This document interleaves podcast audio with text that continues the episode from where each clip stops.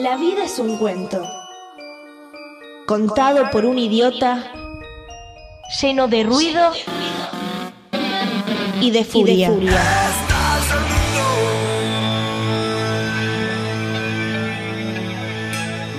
Que no significa nada. El sonido y la furia. Un programa no solo literario. Una voz cálida y humana al otro lado de la línea.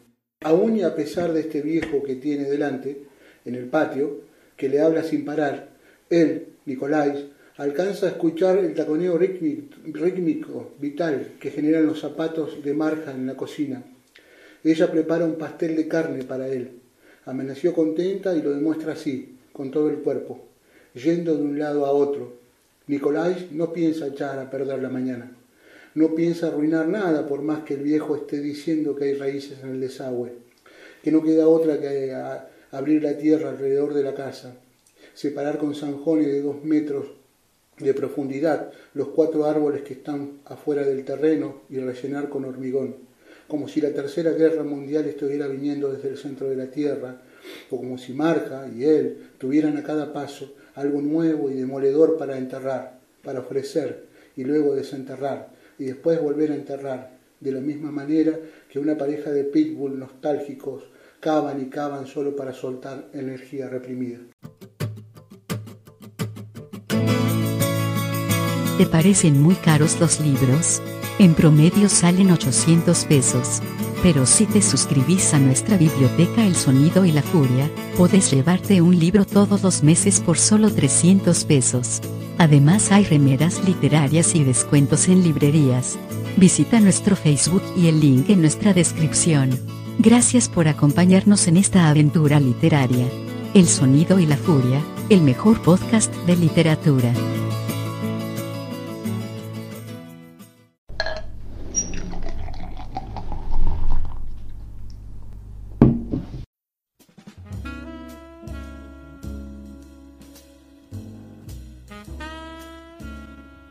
Buenas noches, sean bienvenidos y bienvenidas al Sonido y la Furia. Matías Pertini, quien les habla. Estamos aquí grabando tanto para Vértigo Rock como para Spotify. Primero saldremos por Vértigo Rock, para eso está Luis Alexis Leiva, que es el que se encarga de ese tipo de cosas y él me asesora y me dice a quién saludo, si a Spotify o a Vértigo. buenas noches, gente, ¿cómo están? Decimos buenas noches porque la literatura siempre sucede de noche, así que por lo tanto para nosotros siempre va a ser buenas noches. Eh, sí, estamos grabando para todos. Para todos, sí. para todos y todas y todes, y así que bueno, prepárense porque hoy tenemos un programa bastante especial. Igual queremos recordar, vamos a hacer los chivos de, correspondencia, me parece. Eh, no se olviden de visitar por favor la biblioteca del sonido y la Furia que tenemos en nuestro Facebook, donde tenemos un montón de libros que ustedes pueden elegir y comprar en, unas ofertas que ya no, no existen. Que no aumentó, nunca aumentó, siempre se quedó en 500 pesos. Con lo que antes te comprabas un libro, ahora no te compras un libro. Así y acá te estás llevando dos que elegís vos y uno que te recomendamos nosotros. O sea que nos da tres libros por 500 pesos, es una locura. Sí, aparte tenés no, no es que estamos tirando lo, que no nos gusta a nosotros. Digo, hay cosas que realmente nos gustan y están ahí. Y si no se lo llevan ustedes, no lo vamos a quedar. Hay un Abelardo Castillo ahí. Hay un Abelardo Castillo. hay un Abelardo Castillo que yo lo estoy mirando con unas ganas. Pero bueno, está ahí. Y además también podemos, como nosotros formamos parte de la familia de Vértigo Rock Radio, también pueden estar entonces, entrar en nuestra página, suscribirse por una pequeña moneda para que nosotros podamos continuar con esto. Ah, pensé que era para comprar la birra. Eh, también, eso, eso ah, es una forma de crecer es una forma de crecer, para adelante, no la panza, para adelante. Crecen las tetas, crece la panza. eso nos pasa a nosotros. todos. Pero nos pasa a nosotros. A las chicas no les pasa eso, ¿eh? Les crece la panza. Las tetas no, chicas. No, se confíen con la birra en ese sentido. Pero bueno, así que nada, eh, les agradecemos por estar escuchando. Y tenemos hoy, Mati, un invitado especialísimo. Justo hablaba de Abelardo Castillo que lo mencionaba, así que vamos a tener un programa de cuentos sobre los cuentos. Bien, perfecto. En este caso nos visita Héctor Prime con su libro el pabellón de los animales domésticos, editado por los amigos de Indómita Luz. aprovechamos para saludarte, Héctor. ¿Qué tal? Buenas, buenas tardes, buenas noches. Por lo que por, por la cerveza ¿no? sé qué hora es, pero es que venimos desde ayer. Claro, venimos en una maratón, es como un teletón que estamos haciendo, ¿no? Pero bueno, sí, estamos vamos a grabar ayer y bueno. Venimos planeando el programa desde ayer, más o menos. Claro, sí, sí, sí. Héctor, ¿cómo estás? Muy bien, muy bien, feliz de estar acá con ustedes, estar compartiendo una cerveza con ustedes, estar compartiendo un micrófono, estar compartiendo la palabra de, de toda la gente que está escuchando del otro lado. Así que bueno, vamos a charlar de, del libro, vamos a charlar de lo que ustedes quieran. Unos cuentos que, no, antes que nosotros digamos si nos gustaron o no nos gustaron, si están buenos o no, digo, ya ante todo tenemos un premio que ganaste que nada más y nada menos que la Casa de las Américas. La Casa de las Américas, sí, la verdad que tengo, estoy agradecido por, por este premio por todos los premios que, que, tuve y por todos los premios que perdí también, ¿eh? Claro. O, por, todos los premios que voy, a, que voy a ganar en algún momento. Pero sí, puntual, la Casa de las Américas me, me hizo que, que, me abran las, editoriales, me abran las puertas, ¿no? Sí, sí. Así que. No, aparte es un premio, digo, justo venimos a colación de lo que es el Nobel, que bueno, ya. Más allá de que Peter Handke realmente es un muy buen escritor, digo, pero el Nobel siempre está discutido, la calidad que representa el Nobel. Con la Casa de las Américas no pasa eso. En no, general, los como autores. que sí. plata, ¿no? Claro, es una cosa o la otra. Es una cosa o la otra, no sé, en la vida no, no puede tener todo, pero sí con el tema del prestigio, cómo, cómo trabajan cuando, llevan, cuando llegan los textos allá, los llevan a Cienfuegos, a un hotel, este, están toda una semana, leen todo, ¿eh? todo, ¿Ah, todo se lee, todo lo que llega lee. Por ejemplo, vos sos argentino y no te dan los libros de los argentinos, te dan los libros del, resto. Ah, mira, mira, para el jurado, para, para, el prejurado o el jurado. No, es jurado, para, para, para transparencia, eso, ¿no? Y, o sea, no, te, no, no, a tu compatriota no se lo dan, porque por ahí capaz puede llegar a tener algún vínculo, puede llegar a conocer, lo que sea desde ese lado de la transparencia, ¿no? Y segundo, de, yo, hay unas palabras hermosas, de ahora hace poquito, eh, en este año se fue Fernández Retamar, el, director de, de, la casa, y tengo unas palabras hermosas en donde él, él dice que, que siempre el premio busca lo mejor de las tres Américas.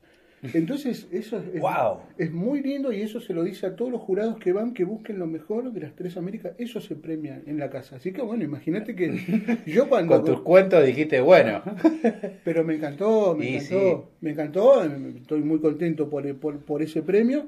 Y segundo, también por el, tema de que era la tercera vez que yo mandaba al Casa de las Américas y hubiese seguido mandando. Claro, sí, sí. Porque es eh, no solo en el Casa de las Américas, sino este libro tiene ocho premios más allá del caso de las Américas. Ah, empecemos nombrando. Individual, bueno, Gabriel Aresti eh, tiene... Eh, eh, bueno, ahí me voy a olvidar, voy a tener que leer.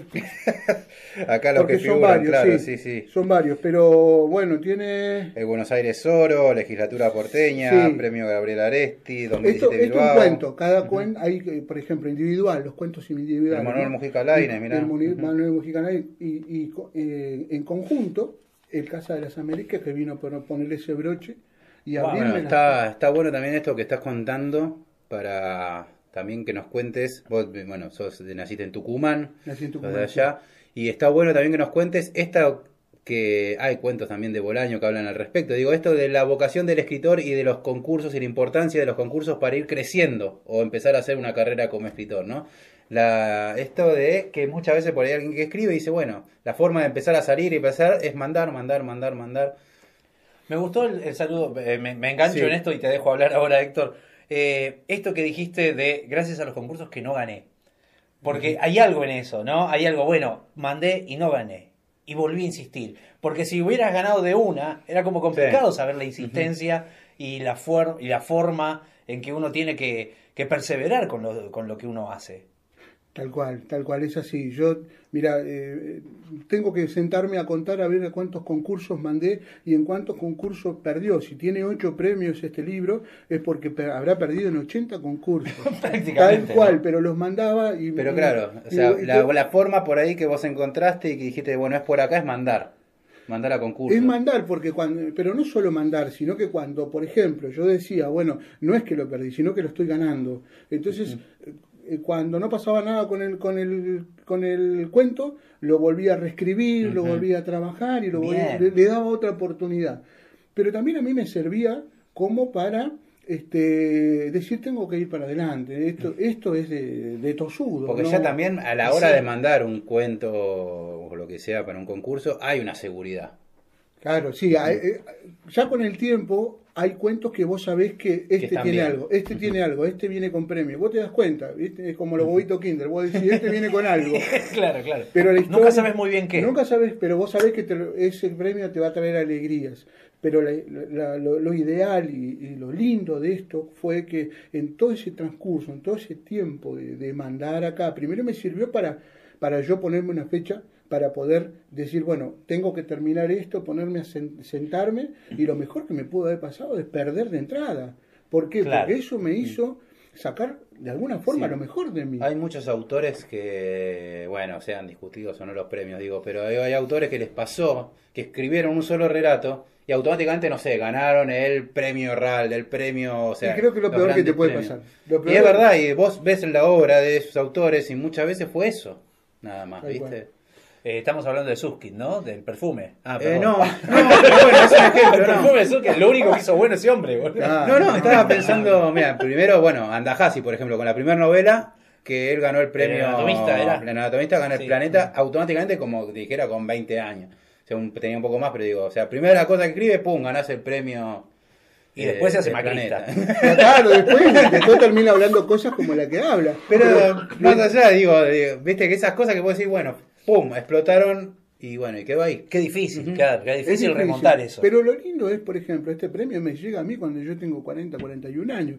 Me llegan donde de alguna forma ya tengo los, tengo los pies en la tierra, sé quién soy, eh, eh, sé lo que escribo, sé a dónde quiero ir. No te la creíste ni nada, porque ya decís, bueno, yo ya la vengo remando, digo. Olvídate, yo sigo siendo el mismo y ahora tengo, eh, para seguir para adelante, en el sentido de escribir, este eh, partiendo, ¿no? digamos, desde este libro, que yo siempre pienso, ¿no? Esto, que siempre digo, bueno, eh, eh, yo de alguna forma entré en la literatura ya con, mis 40 años, pero para el, digamos, para el mercado ya sos grande, negro. Entré en la literatura sin decir igual. Entré yo ya, ya entré en mí la literatura a los 18 años, que es mejor, ¿no? Claro. Pero lo que sí, lo que quiero, quiero decir a publicar, ¿no? Pero este me pasó que yo digo, bueno, eh, tengo que hacer un libro para que no escriba, para que yo después no, no, escriba. Eso va a ser, como yo me conozco, que todo este tiempo me llevó conocerme, ¿no? Claro. Hacer decir, bueno, si yo me sentaba, hacía este libro, y volvía a hacer otro libro, y volvía a hacer otro libro, y volvía a hacer otro libro, como si nada, yo sabía, yo en mi interior sabía que no iba a estar cumpliendo con lo que yo quería de la literatura, que lo primero y principal es que soy un lector que era escribir en este sentido de lector, de decir, loco, a esto obsesión, a esto noches de insomnio, a esto este, laburarlo, caminar, buscar la mejor, la palabra, buscar que esté el cuento donde tiene que estar conmover lo que hicieron conmigo cuando pusieron a los 18 años un libro en mis manos. Contanos un poco cómo fue eso. De, 18 años estabas en Tucumán todavía, o sea, viviste siempre ahí. Acá me trajeron a los 4 años. Acá me trajeron a los 4 años, me crié acá, no había leído nada. En mi casa no, no, no había libros, tampoco nada. Eh, no venimos de. Claro, no venimos de ahí. El primer libro que, que ponen en mis manos, el primer libro que, que es El juguete rabioso ah, bueno, arrancamos bien. Arranqué bien, ¿no? En eh, ese... Vos sabés que hay una anécdota, anécdota, hay una, un registro en realidad, que una nota que le hicimos a, a Quique Ferrari, que él nos decía, él dice, yo, sí, totalmente, él dice, yo soy arteano, dice, para mí, la, el, digamos, el, el, el, pobre tiene que apropiarse de la cultura. Me encanta. Hay que robar la cultura, hay que apropiarnos de esa cultura, decía él. ¿no? Y, y, eso lo aprendí de arte, y vos decís, claramente. Claramente. te da la Art robaba, eh, o sea, los personajes de Art roban librerías. y Art, mismo también. Pero hay una discusión ahora cuando te dicen, ay, no sé para qué sirve la literatura, no sé para qué sirve el flaco, la literatura. Yo estoy sentado acá, estamos tomando una cerveza, estamos charlando, fueron por los libros porque si no hubiese estado en otra. Hubiese totalmente. estado totalmente en otra, pero, pero mal, en, en, ese sentido. No digo que la literatura te salve, pero sí digo que te, por lo menos a mí, en mí te direcciona y me abrió, me abrió un mundo. Yo no sabía que había este mundo. Cuando abrí la puerta de la literatura y me metí, no me sacaban más de la, de, la biblioteca, estaba leyendo, leyendo, leyendo, leyendo, leyendo, leyendo, eh, como, viste, como el bolo, mi anillo, estaba así, sí, sí, estaba. ¿Y cómo fue el recorrido? ¿Art? ¿Y cómo, qué, qué fuiste haciendo? Al toque siguió, después de Art, al toque siguió todo esto prestado. Había una, una, una, amiga, Viviana Bregu, que yo le pedía los libros cuando ella no los leía, tenía en, el, en el, digamos, siempre nos reímos, ¿no? La vez pasada charlamos ella me decía, yo no entiendo estos libros, yo no, no, no, los leo, pero capaz que tenía un destino que era dármelos a mí, ¿no? Entonces este, me, me prestó, eh, me acuerdo, la metamorfosis de Kafka. o sea, arrancaste con golpe de nocao así. No, no, Maduro nocao estaba, eh, estaba así. Ya, ya sentí, viste, cucuando sentí la mano, cuando Gregor Sansa se levantó de un sueño luego de un sueño inquieto. Cuando, Gregor Sansia, le digo yo, ¿no? Se levantó, claro, el maestro Sansia, el mejor que tenemos acá.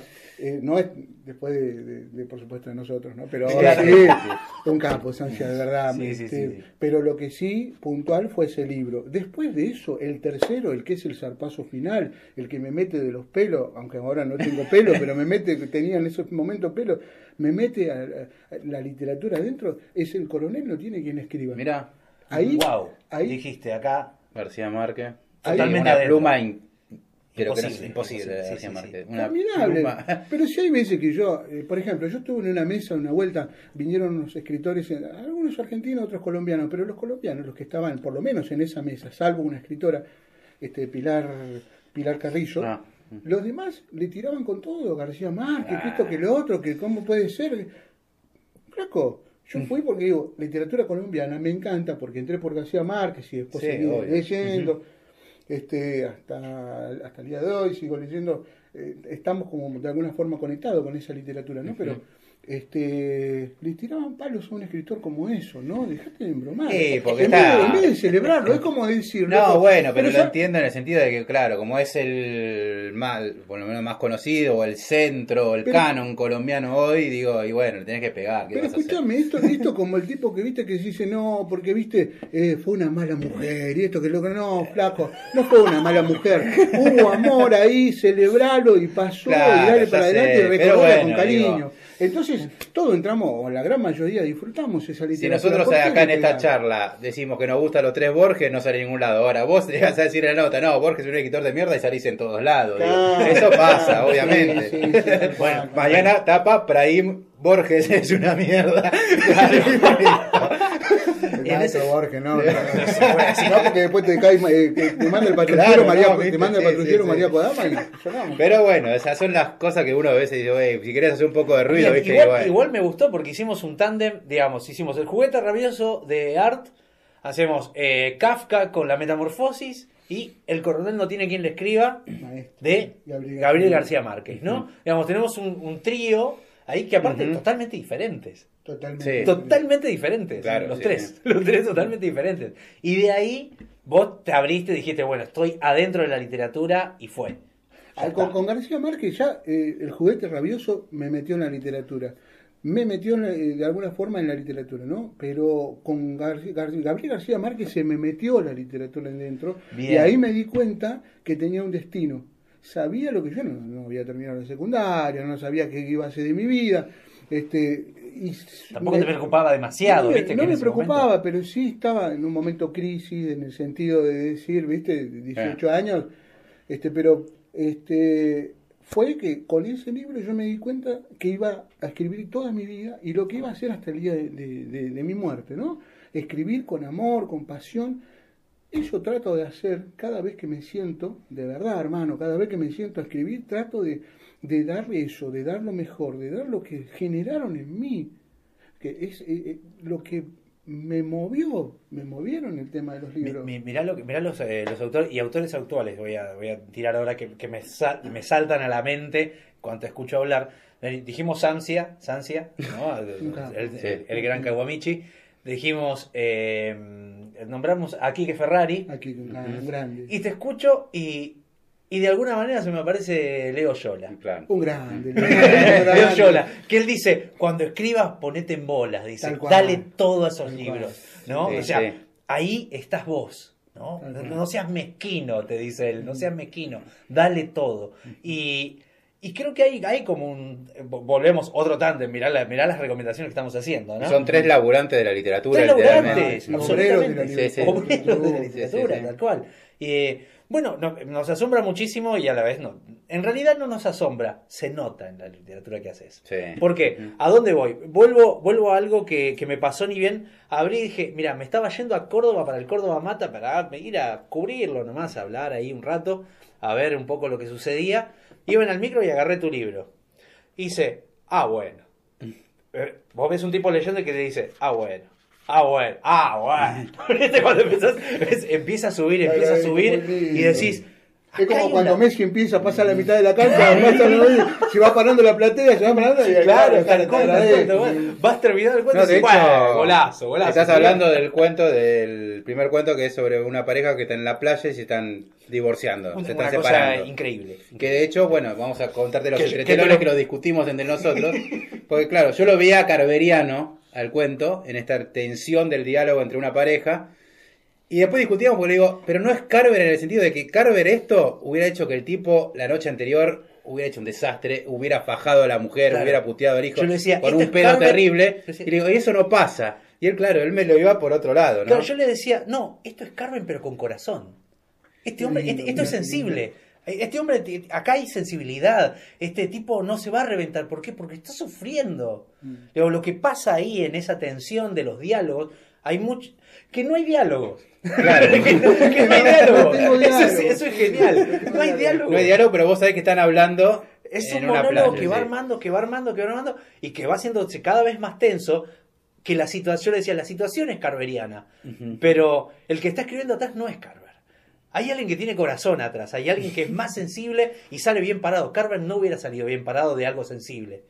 ¿Entendés? Claro, Eso es lo que le pasa. Un grande, Carver. Yo me acuerdo la primera vez que llevé, eh, una de las primeras veces que había, empecé el taller con Vicente Batista.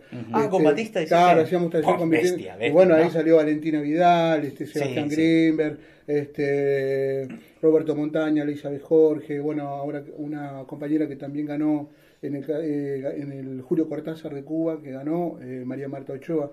Pero Graciela Lemis estaba sentada, eh, estaba sentada, me acuerdo, yo leí un cuento que para mí era formidable, era, era más pendejo yo. Este, ah, también estaba Javier García Croco, estaba ahí en esa mesa y leo el cuento y ella me dice, eso es un cuento de Carver. claro, claro. Yo no sabía quién era Carver. Mirá. No sabía quién era. Y vos sabés que al toque me miraron todos como diciendo... Dale. Al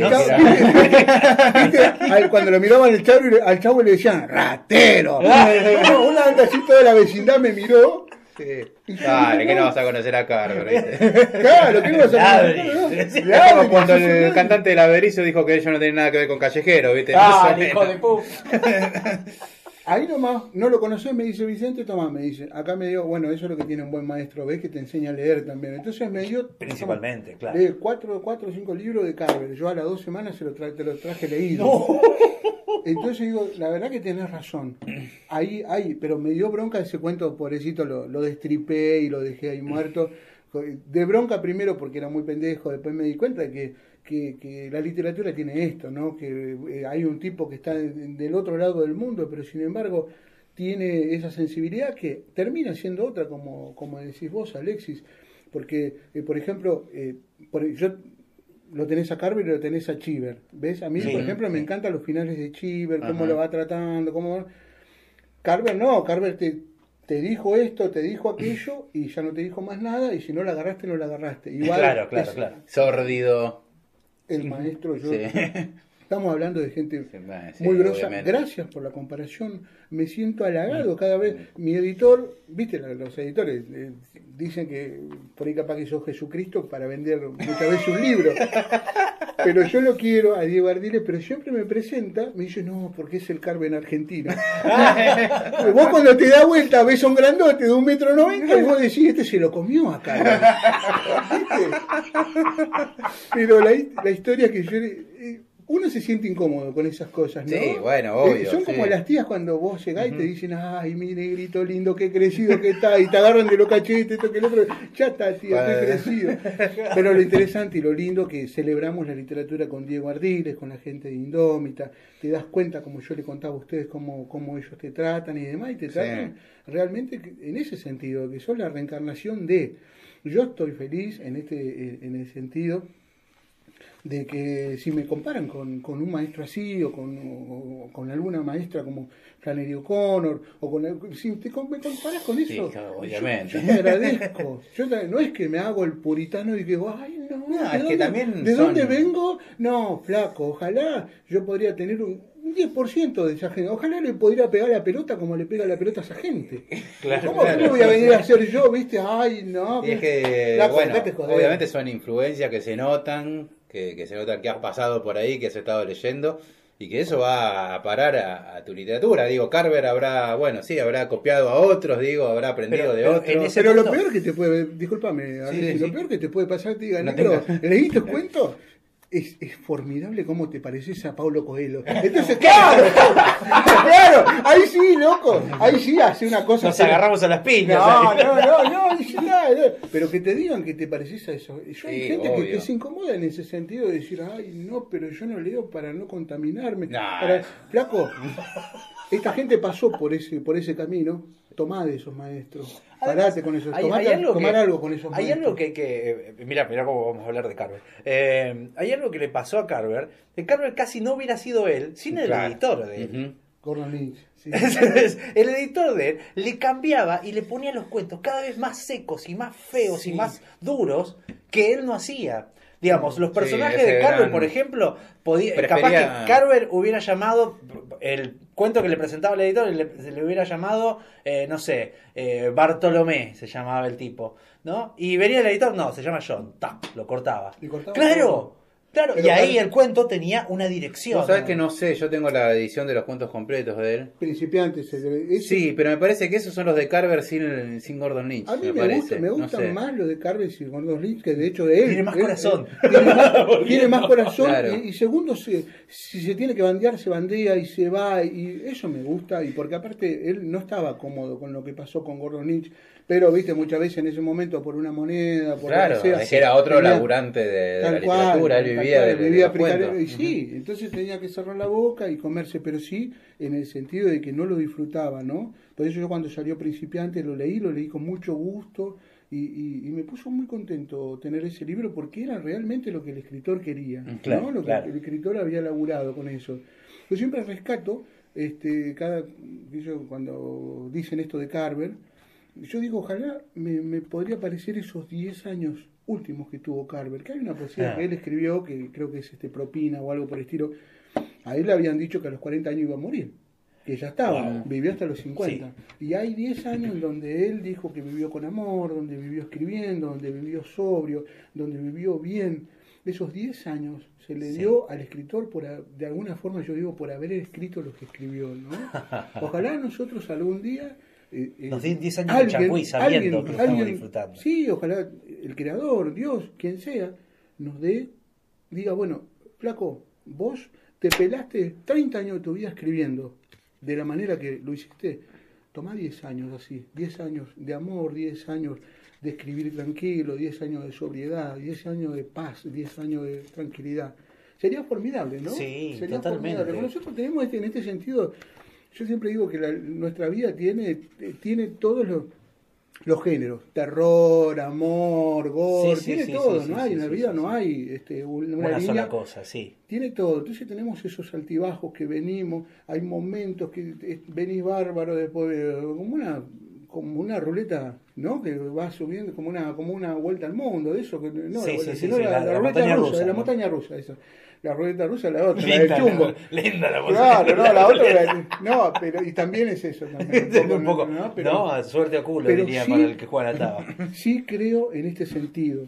Este, yo eh, soy papá, tengo mi casa, los premios me, también me ayudaron a terminar mi casa, por eso cuando me dicen, ay, no, porque los premios, no, loco, a mí fue plata que me ayudó a salir de las deudas. Yo ¿Cómo se nota que no te falta plata? ¿Cómo que, no te, falta plata? Yo compré un, tanque de agua, compré un montón de cosas que te ayudan, que te ayudan a, entender. Entonces, Pero aparte te das cuenta, me decís, me, gané un premio en tal lado con los libros, ¿qué compraste? Un tanque de agua, Eso es... Olvidate, compré un tanque de agua, fui a la casa de, mi viejo y le pagué un mes de alquiler, ¿entendés? Esas cosas valen. Lo demás... Lo demás me importa tres carajos, me importa la postura de que, ay, no, que los premios no sirven. No, claro que sirven, porque nosotros somos comemos, también vivimos y tenemos deuda.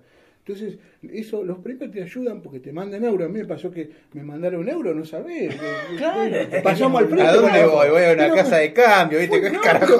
Fui al banco con mi señora, con los chicos. Es como que pasamos al frente, ¿viste? Nos fuimos a comer, toda una alegría bárbara. Los llevé a McDonald's. Pero no, pero fue hermoso, ¿no? Fue hermoso porque entramos a una juguetería y le digo, comprate, le digo a Paloma, le digo a Lulú, para el bebé. ¿Cuántos hijos tenés? Tengo tres. Le digo, comprate el juguete que vos quieras. Yo para justamente... No, ese no, ese no. No, no, porque ¿viste? todas las veces que vos lo pasás al pibe, lo pasás por la vereda del frente para que no vea la juguetería. Porque claro, te, y te metés directo al chino. sí, te metés. Entonces, eh, le digo, elegiste el juguete que vos quieras, para que ellos se acuerden. Mi papá era escritor y con un premio literario estabas haciendo un recuerdo. Entonces fueron y agarraron y venían re contentos. Y ahí está, es un recuerdo. Agradezco ese premio, agradezco todos los premios que, algún día, si Dios me da vida y salud, que puedan llegar a venir, porque es eso, ¿no? Que ellos se, se pueden acordar de decir, no, mi viejo escribía, se sentaba, lo vimos, lo vimos, como me pasa que decir que gracias a mi señora que que ella me ve que me obsesiono cuando, claro, estoy, también es muy cuando estoy laburando, claro, cuando estoy, me, obsesiono y estoy pensando y demás. Y, y, no es que, viste... Y no es fácil, no es fácil llevar una vida en ese sentido.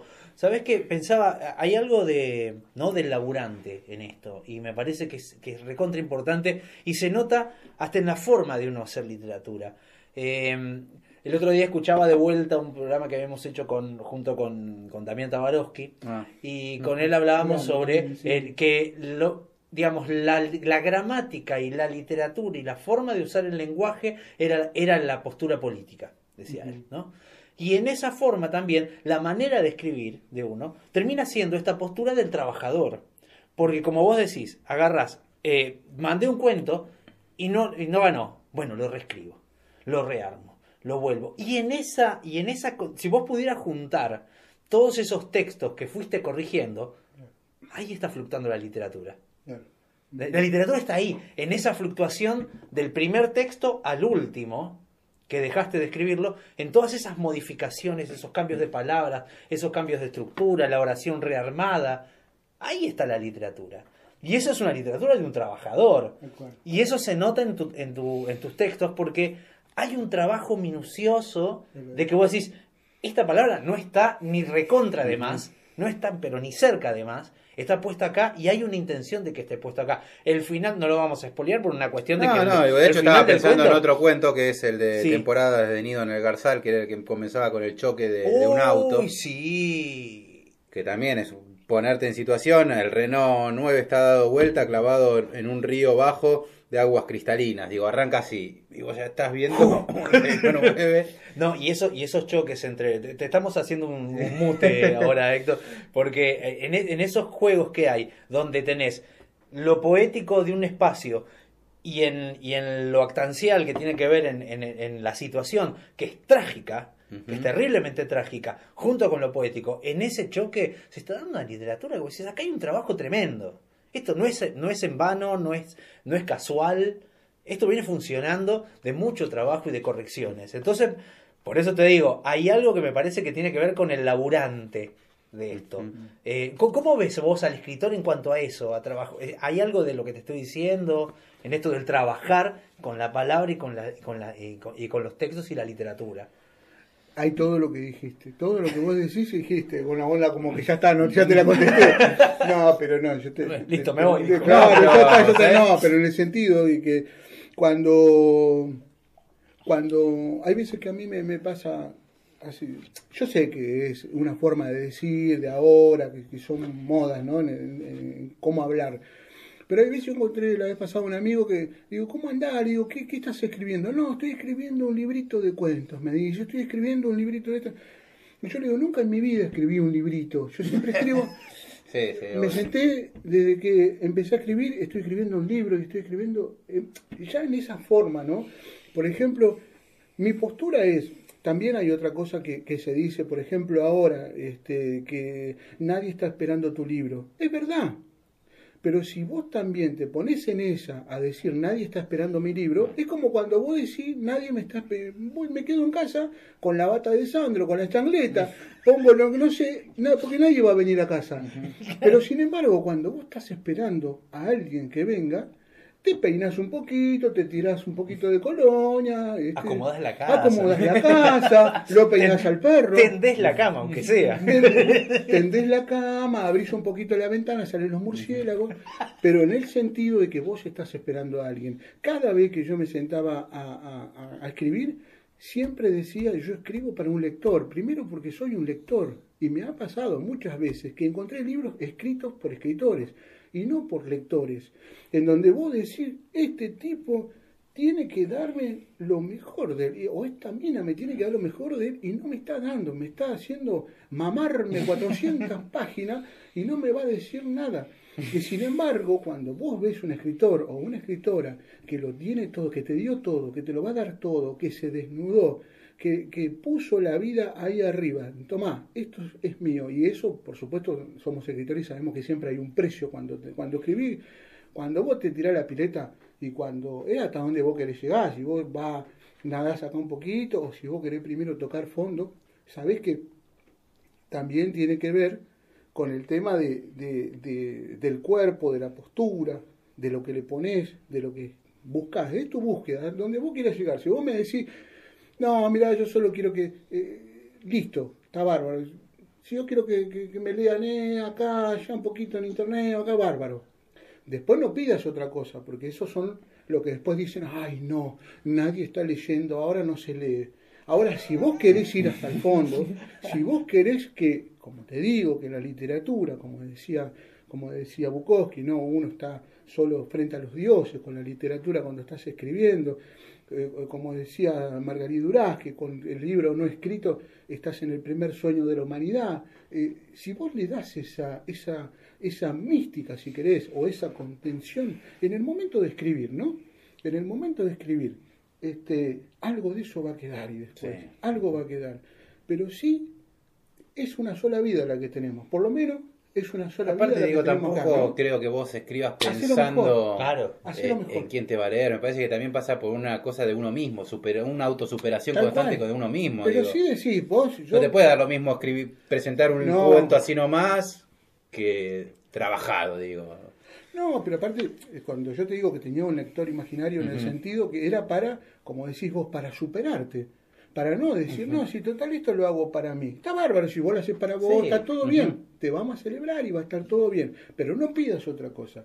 El problema cuando eh, escribís para vos solamente y después pedís la gloria de la literatura. Eso no, eso está para lo que eh, rompe en su vida y con los pedazos de su vida. No estoy, no quiero ser trágico, nada por el estilo, pero sí nosotros sabemos que para escribir un par de líneas, por lo menos a mí, este, y la gran mayoría, este, te cuesta te cuesta, no es que cuesta, no es que eh, baja, baja, el ángel Morón y me claro, va leyendo, va leyendo y vos decís, yo no estoy así. Tal cual. Vos sabés que una vez, una vez me, fui un tiempo con, con, Daniel Geber, me hacía una especie de clínica de, literatura y qué sé yo, eh, y él me pasa un texto porque tenía que ver con el mío, un texto de él que era Las mujeres que amé. ¿no? Y hay un momento donde él explica, su, el, personaje o la, voz narradora explica el drama que tenía de chico y cómo eso le repercutió en la, en la forma de conquistar a las mujeres después y en la forma de tomar a los amores después. ¿no? El texto tiene una perfección y una, y una cosa que vos decís, eh, esto no puede ser mejor escrito, no hay manera de que esto esté mejor escrito. Y le dije, esto es increíble, le digo, lo y le, marco el texto, me dice, le digo, ¿cómo carajo hacer? Le digo, bueno, superalo, me dijo La puta. Qué bueno eso, ¿ves? Ahí hay, Cuando me dijo así, bueno, superame, me dijo. Uy, la concha de la lora, dije yo. Porque claro, es fácil. Me la puse en la cara. me la puse en la cara y porque sabía que yo, yo dije, no me, no, me vas a pintar la cara. No porque no, no, porque no, pueda, sino porque lo voy a intentar. Porque voy a ir hacia eso. Y dije, eso es buenísimo. Que, pero eh, te digo, eh, pasa esto a veces uno cuando lee mucho también pasa eso, uno tiene que leer un montón. Tenés que leer. un montón, tenés que leer. Y te tiene que gustar leer. Pero por Digamos, no, es, solamente me gusta mi vida, quiero contar mi vida, sino, no, lee. Que si te, vos querés eso, como te digo antes, pero después no pidas lo otro. claro, no claro. pidas lo otro, está todo bien si vos querés eso, pero te encontrás con escritores que no, no le gusta leer, este, que vos, te, y vos decís, este es un escritor, no, flaco, vos tenés que leer todo y vos tenés que con el tiempo te vas haciendo, vas leyendo... Con lo que más tenga afinidad con vos, lo que, ¿sí? lo que vos quieras de alguna forma, pero el libro tiene que ser lo primero que de alguna forma vos tenés que ir ahí para conmoverte. Yo, por ejemplo, cuando, cuando me, me, voy de vacaciones, cuando nos, vamos un mes a, a Margajó, este, a una casa hermosa, colorida, llena de pájaros, de flores. Y ahí lo que hago yo bien tempranito me levanto y leo poesía.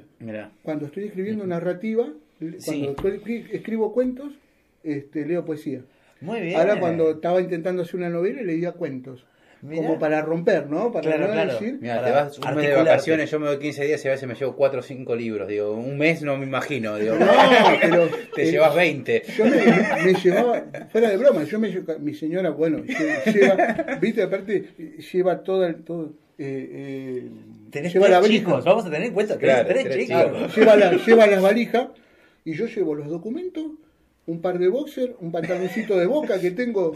Total, vamos a la playa, digo. Claro. Remera, ¿qué me voy a poner arriba? Todo el día en cuero. Una vuelta, fuera de broma, me abrió el bolso mi señora, un, un, este, una onda, viste, cuando viene la federal y te empieza a patear los bolsos y a ver, me abrió el bolso a ver qué me tenía para ver si ponía, meter algo de los chicos ahí adentro, y tenía 38 libros adentro. 38 libros, 38 libros tenía ahí adentro. Porque yo tengo una teoría, digo, yo me voy 15 días, por ejemplo, de vacaciones, y llevo dos libros, pero corro el riesgo de que por ahí no me interese uno, no me, no me guste, y tengo que tener otro ahí atrás. Tal cual. Y digo, sobre todo si te vas a algún lugar que vos decís no hay biblioteca, no hay librería, qué sé yo, no, no. Entonces, por la duda, llevo 4 o 5 porque no voy a fallar. No, ahí. no, no, pero es así. 38 libros me encontré, me dice, ¿dónde podemos meter esa cosa de los chicos? ¿Qué sé yo? Elegí, a ver, y fue un dolor elegí, porque si vos metés a los 38 ahí, como que te llaman a la selección, ¿viste? Decís, escúchame, tenés que dejar alguno de los pibes afuera. Y vos decías, ¿quién dejó Y encima, si debe haber alguno de esos 38 que tenía mil páginas, decir, es un bodoque de este tamaño. Bueno, me pasó cuando me voy al Córdoba Mate, que me fui 3, 4 días nada más, iba llevando el libro y estaba eh, Mariela, mi pareja, me dice ¿Cuántos libros lleva? Para. ¿Para qué los vas a llevar? Y empezó a hacerme como, bueno, elegí bien, porque no te lleves al pedo. bueno, el de Héctor por sabemos que es un libro ideal porque te lo llevas de chiquito, digo, no, no te, no te jode tanto Vamos a alargarnos un poco, un poco sobre el libro. Contanos un poquito cómo fue la construcción del libro. Estos cuentos que sí, bueno, sí, sí, fueron nos, presentándose. Nos, digamos, nos, expandimos. Sí, bueno, es la cerveza. Hay, hay que echarle la culpa a la pastilla o a la cerveza. Claro, claro, claro. O a las dos cosas. O a ah, las dos cosas en ese orden. Eh, contanos un poquito cómo fue la construcción del libro, eh, la selección de, de los relatos, eh, cómo llegó a convertirse en este en esta cosa hermosa azul que tiene una playa y un remolino de agua es, ahí mezclados. Claro, una, sí, un es una tromba, extrañísimo. Una tromba marina, es una tromba marina, es una foto de este, Daniel Delfino, que un, un, escribe y también le saca foto y lo tenía en internet como contacto y lo vi, un día lo contacté y le digo, me gusta esta foto. Y él me dice, siempre quise que una foto mía sea una tapa de un libro. muy bien. Y estuvo en la, presentación del libro con la mamá, con el papá, con la familia de él, re agradecido. pero esas cosas que tiene esto, ¿no? La, A mí me, cuando lo vi supe que esa era la tapa, ese, ese este, torbellino sobre la playa, ¿no? Sabía que era la tapa del, del, pabellón de los animales domésticos. El cuento... Eh, eh, ¿Por qué le pongo de alguna forma el pabellón de los animales domésticos? le pongo porque fue el cuento, hasta ese momento tenía cuentos este, de alguna forma eh, en cápsula de, de criopreservación. Estaba que es el cuento que estábamos conversando con Alexis de la pareja que discuten en la playa. Claro, estaba, lo, tenía, lo, tenía, lo tenía ahí y me daba cuenta que eran cuentos muertos, que no tenían vida. Era cuentos como que de alguna forma no, no salían, no salían, estaban, este, me daba cuenta que no, los personajes no, no caminaban, las historias no caminaban, era, estaba contando más de lo mismo en ese sentido, ¿no? Pero cuando aparece este cuento, que fue, yo te, voy a decir la verdad, en, el sentido estuve este, más o menos una hora trabajando la primera frase, la, la, primera hoja. A ver, pará, vamos corrigiendo, corrigiendo la primera hoja, corrigiendo la primera hoja estuve una hora. A las nueve de la noche. Claro, es una voz, ¿no? sé que vamos a apelar, Katia, porque. A las nueve de la noche fue. Más que anoche lo hayamos hecho como hace mucho no lo hacíamos, o sea, arranca una voz. ¿Crees que a las nueve de la noche me di cuenta cómo lo tenía que hacer. A las nueve de la noche me di cuenta cómo lo tenía que hacer. Me volví loco, lo escribí, estaba en el trabajo, escribí ese primer párrafo y me, me vino a sacar el poli porque ya cerraban el laburo. Me fui caminando de ahí de Plaza de Mayo hasta, hasta Retiro y paraba en el medio y me bajaba el cuento como si fuese una onda Matrix, ¿viste? las, letras las letras binarias pero me agarró laburando en ese sentido, ¿no? Me agarró, me di cuenta cómo lo tenía que contar. Y cómo tenía que contar el libro. De ahí nació, de ahí salió. Ese fue, de alguna forma... El puntapié, digamos. El puntapié, cómo yo tenía que narrar. De ahí empecé a cambiar. Coincidió, ese cuento coincidió con el nacimiento de mi hija Luciana, de Lucianita, este, la, la del medio. Por eso, de alguna forma, también fue un momento de quiebre en mi vida, ¿no? Donde, como agradecimiento, digo, bueno este libro va a tener este nombre, va a tener esta cucarda, el pabellón de los animales domésticos. Titulazo, además, titulazo, titulazo, Después de ahí fui elaborando, cada cuento de alguna forma tiene tiene su tiene me dejó algo a mí primero en ese sentido, porque como yo estaba tratando de darle todo, me dejaba a mí y tomaba de alguna forma, no es autoficción, pero sí de alguna forma había cosas de mi vida que eh, lo, se lo daba como para que se alimente en ese sentido y hacer ficción, en ese, para, como para que los personajes puedan tener un anclaje, puedan pisar y seguir hacia adelante. Fue en esa época en donde, por ejemplo, estar armados así los cuentos, yo de alguna forma lo armé como si fuesen capítulos de novela, los nueve cuentos. En cuanto a la intensidad, porque yo lo que tenía era. Tiraste ahí nueve cuentos ahí. Sí. Claro. Son un Salinger así de fondo. claro. Ah, Los nueve de Praim son estas. Pero yo dije, porque, viste, dije, bueno, porque tenía esta cosa de tener mucha intensidad. Mis cuentos arrancan así, van así son como dice Truffaut, trenes en, la noche, ¿viste? Anda para un tren en la noche. Sí, van ahí. Van y van. Entonces van para adelante. Pero lo que me di cuenta, me acuerdo, este, Valentina Vidal me dijo una vuelta que la novela tenía que, estábamos haciendo como una especie de taller de novela, y ella me dijo que tenía que ser la, hizo en el aire, dibujó en el aire con la mano la figura de un dragón y me dijo que la novela tenía que tener la figura de un dragón, momentos altos y momentos bajos, para no anestesiar al lector. Mirá, lo, que es eso. para que sienta, para que lo tengas vivo, sintiendo. Entonces este, yo dije, me ganó el, el, cuentista con el tiempo, porque no pude escribir novelas. Claro, te iba a preguntar también si la novela es algo que estás buscando o te sentís ya cómodo en el cuento. Mira, me, me siento con creo hay, hay, hay dos cuentos de acá que los empecé como novela, pero quedaron como cuentos, porque me sentí que mi territorio, mi pedazo de tierra, como decir, mira, esto es tuyo, negro, era el cuento, me sentía bien ahí, porque podía manejar la intensidad. En la novela no podía manejar la intensidad, salvo, en como dice acá, que pongo un, un, cuento que, que, tiene mucha intensidad y después el otro baja y después sube y va bajando. Eso fue de alguna forma buscado para, como decía Valentina, para este, tenerlo sintiendo al lector, ¿no? Sí, algunos cuentos ponerle muy breves, que son así como una trompada. sí, claro, para... Eh, bueno, el de una chica rusa que, sí, que se llama vodka con limón, ah, si no me equivoco. Sí, vodka con limón, justamente. Un cuentito cortito ahí, trompada, que te deja al final y dices, ah, la mierda. Viste, como que te sacas un poco, te acomodas la cabeza, mueves un poco la cabeza, volvés, claro, te repones el otro, ah". o no. o, suena la campana, dame tiempo, dame tiempo. Lo lindo, lo lindo es que, por ejemplo, lo que yo busqué con, con, con el libro de cuentos y, y por lo que estoy contento y porque de verdad que estoy contento, este, es porque de alguna forma traté de el cuento es algo que tiene, viste que tiene como no sé cuántos decálogos tiene, porque como tiene muchas formas. la novela no, vos tenés que empezar en el medio, tenés que sostener esto que lo otro. Pero el cuento tiene como cada uno Cada uno hace un decálogo. de hecho, cuando nosotros seamos viejos, por ahí capaz que sacamos algún decálogo. El, decálogo, el, decálogo, de Leiva. Entonces Leiva decía que había que escribir así con una botella de cerveza en la mesa. Bueno, Como Leiva diciendo. Viste que sacan, porque eso que habla de que el cuento es mañable, es plástico, en el sentido que vos lo podés manejar. Pero si yo me tomé el trabajo de estudiar a todos los maestros y las maestras, lo que decían, cada decálogo, cada lo que pasaron por este camino, decir, tomar eso hacer años de taller, escuchar, cerrar el orto y escuchar a mi maestro, escuchar a mis compañeros. Después con eso, cuando lo entendí, ahí estaba preparado para hacer mi literatura, para buscar mi voz. Vos pasás, hay gente que pasa toda una vida buscando tu, la, voz narrativa, pero la voz narrativa es encontrarte a vos mismo. Es como vos escribís. Yo cuando me está también la, la, formación que nosotros nos pasa mucho también con otros cuentos que hemos recibido, que vos decís, por ahí está bien, pero le pifian en el final, o confunden final abierto con no final. Digo, es algo que claramente no ocurre con vos, que se nota. Cuando termina, el termina. Cuando dijiste Batista, dije, ah, claro, con razón.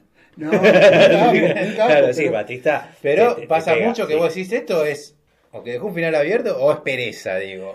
No, pero eh, eh, en, este sentido, como decís vos, tenés que darte cuenta e ir trabajándolo cuando el cuento. Yo trato de hacer pequeñas, eh, pequeñas detonaciones. Por eso no termina capaz que un, final a todo... No, claro, pero te das cuenta que termina. Pero va tirando, son como explosiones controladas que voy haciendo en el cuento, que va soltando cada rato, ¿no? Pam, pam, pam, pam. Y con un montón de cosas que por ahí capaz que te dicen en los talleres que no tenés que dejar nada abierto, o sea, vos tenés que tirar algo y después traerlo de vuelta como quien tira una red de pesca, ¿no? Traerlo de vuelta. Me costó, mucho, me costó mucho, yo creo que se puede hacer todo mientras funcione mientras, funcione. Entonces me costó mucho que funcione. Vos sabés que me pasaba yo quería hacer. Al quinto, sexto cuento, ponerle que ya te iba conociendo un poco más. Yo ya me daba cuenta que me, me daba cuenta que si vos mencionabas algo por algo era, ¿viste? O sea, ya te agarraba y decía, por algo me está diciendo esto acá que no viene en relación con la historia, pero abriste una puerta de golpe. Entonces, ya por lo menos sabés que no estás abriendo una puerta por abrirla, digo. Claro, hay, control. Los elementos están. Que por ahí en otros cuentos o que nos ha pasado con otros libros que vos decís, ¿para qué me abriste esa puerta? Si después no pasó nada, ¿viste? claro, claro. ¿Sabés que pensaba en. Eh, bueno, volviendo, mirá, hablando de maestros, pensaba en Abelardo Castillo, cuando vos hablabas de esto de que es conocerse a uno mismo. Él de, en sus decálogos decía que corregir textos es corregir personas. y, y vos decís, claro Digamos, vos corregís un texto y a la vez te estás corrigiendo vos porque tu pensamiento está cambiando, porque tu forma de entender el lenguaje y el mundo está cambiando. Hace poco vino Marco Sanker con eh, algo, eh, sí, algo para, entender, eh, algo, del mundo. algo del mundo. En esta idea de voy comprendiendo la vida a partir de que voy escribiendo ficción ¿no? Porque voy corrigiendo esto y a la vez voy cambiando mi pensamiento y corrigiendo mi pensamiento, por lo tanto me estoy corrigiendo a mí. me, parece que hay un trabajo muy existencialista o muy personal en eso que, que, que, vale la pena tomar en cuenta cuando uno escribe y corrige y recorrige y recorrige y recorrige.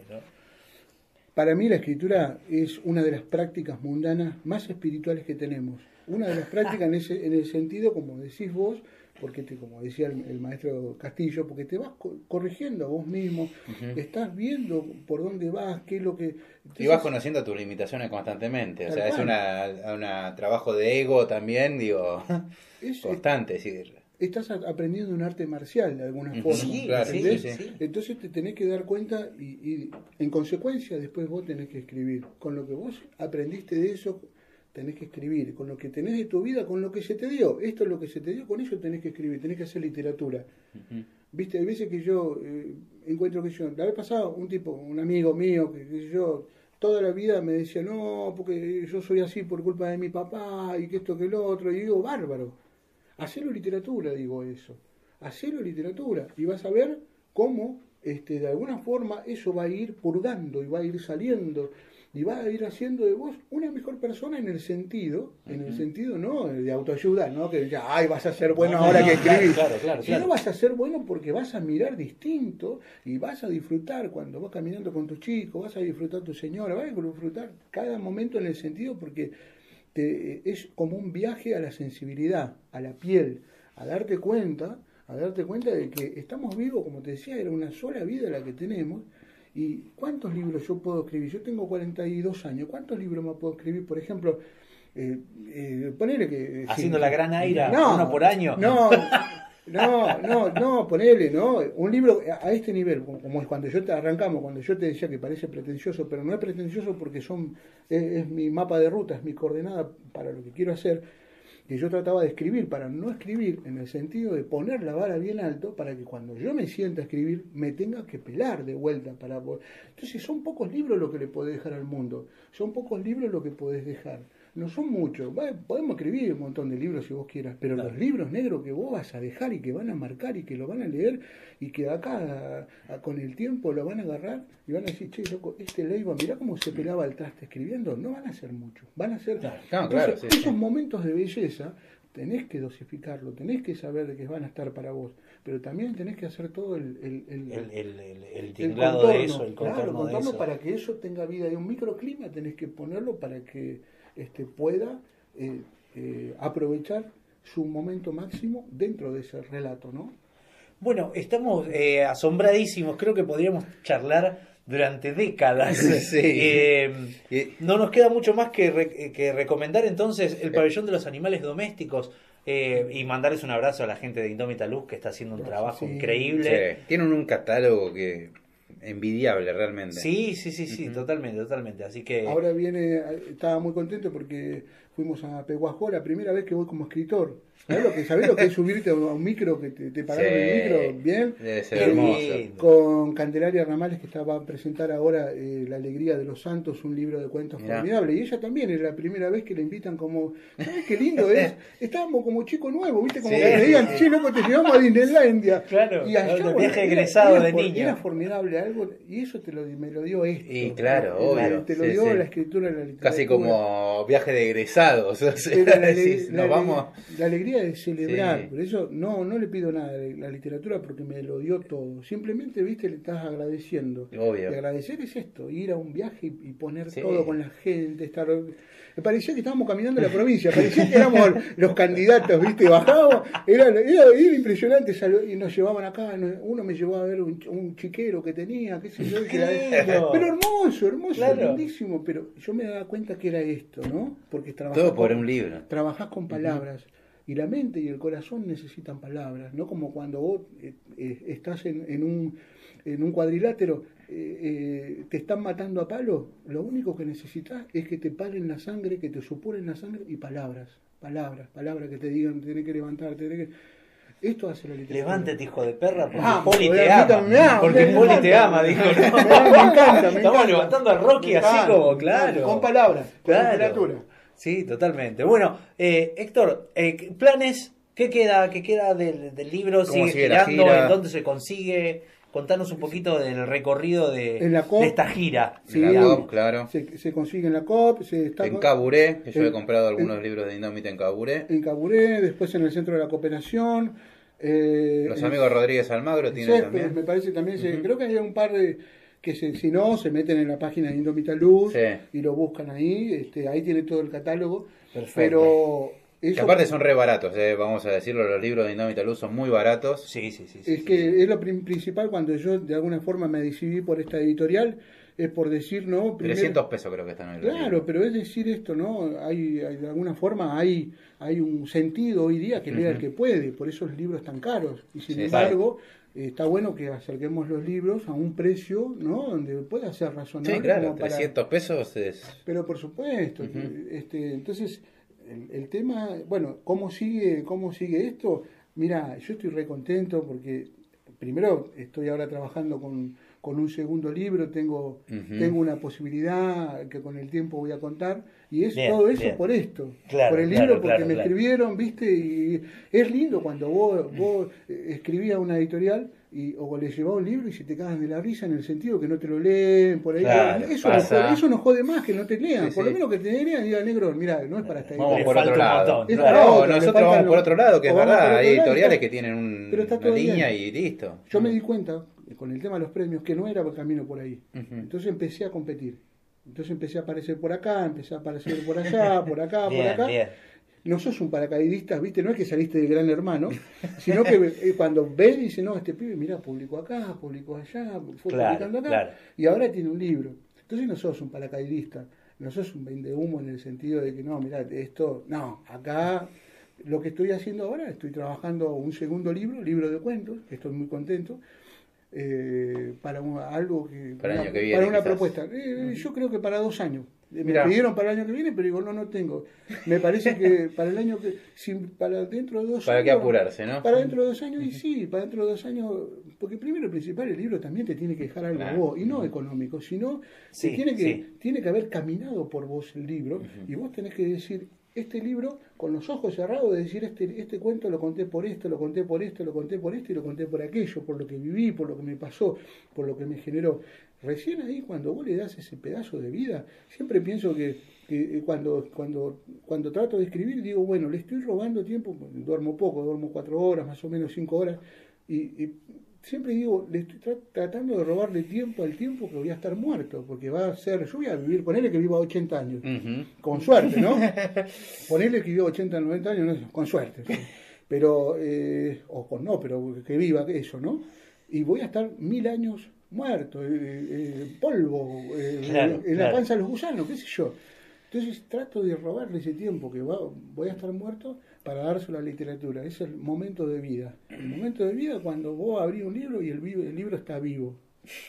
Te acaricia, te agarra, de, te agarra de, la, solapa, te acaricia, te acompaña, te levanta, te sostiene, te cubre de la lluvia y te acompaña. Lo principal es la literatura, que te acompaña maravilloso, no, no, me quedan más palabras que decir. Ya no digo más nada.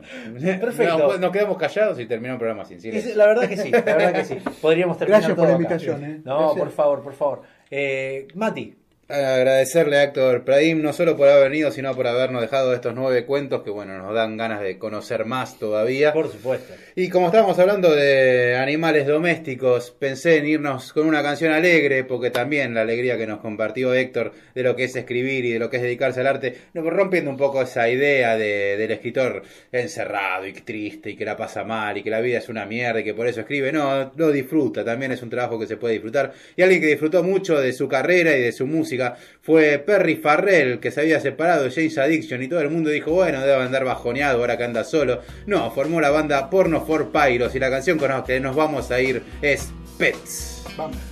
Hasta el episodio que viene, lean mucho, escuchen mucha música y si se animan, después de todo esto, si se animan y les dio gana, escriban.